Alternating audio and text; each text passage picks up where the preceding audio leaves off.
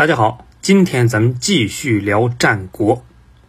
乐毅走后的燕军顿时是失去了主心骨，而这时候呢，田丹又开始布局了。他告诉城里的百姓，每次吃饭都要先祭祖，院子里撒一些谷物。那这么一来，周围的鸟就都会到即墨来觅食。一时间，即墨城的上空经常盘旋一些鸟群。之后呢，田丹又让人四处宣扬，说有神人在帮助我们，还找小兵装扮起来，号称神师，然后再带着这些神师是招摇过市。逐渐的，老百姓们真的就信了，即墨城有神师帮助。最后，田丹用了一招更损的，为了激怒齐人，他命人在城里是大肆的宣传，燕国人在城外把齐人的祖坟都给挖了，先人的遗骨还给烧了，而且呢，一旦燕国人抓住齐国人，就会割掉他们的鼻子等等。总之，现在齐国人对燕国人。是又恨又怕，不过对于外边的燕军，田丹故意示弱，把精锐都给藏起来，让老弱守城，还找人假扮逃出即墨的富豪，送给燕军金银珠宝，并且请求燕军，如果城池破了，千万不要杀他们。这一个套接着一个套，燕军就飘了。这即墨眼瞅着就要拉倒了呀，我们还紧张什么呢？然后。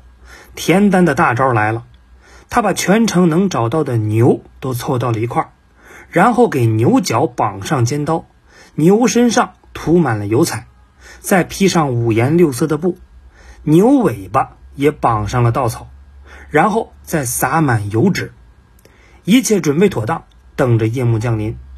到了晚上，五千名齐国士兵驱赶着这些牛，就赶到了城墙边把牛尾巴点燃。全城是擂鼓呐喊，被惊吓了的牛是拼命的往前跑，一时间地动山摇。还在帐篷里睡觉的燕军是完全不知道发生了什么。等出来一看，无数怪兽火光一片的朝着这儿冲过来，士兵们也都吓疯了，那是抱头鼠窜，将领们根本就拦不住。一时间，燕军乱了，即墨城的全体守军是一起杀出。追击燕军，慌乱中，燕军大败，统帅齐杰也死在乱军里，即墨之围解了。其实平时被压迫惯了的人，就差一个带头大哥。一看即墨这边打赢了，其他各地也都纷纷起义，一时间，齐国各地是烽烟四起，燕军再也摁不住了。田丹率领的追击大军。每到一处，都有民众善时呼将的来劳军，而且不断有生力军加入，这支队伍是越来越大。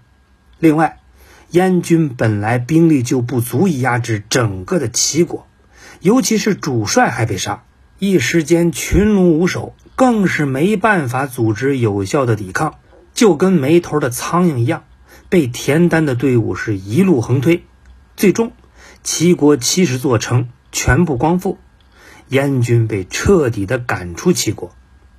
这场打了六年的仗终于结束。之后，田丹带人专门修了一座栈道，连接城阳山，以盛大的仪式迎回了齐襄王。齐国正式复国，田丹也以复国大功被册封为安平君。不过，经历这次之后，齐国已经被彻底的打断了脊梁。从此，对外政策就剩一个：如何避战。那有一个绝顶聪明的人就注意到了这一点，还针对这种局面为秦国提出一套新的策略。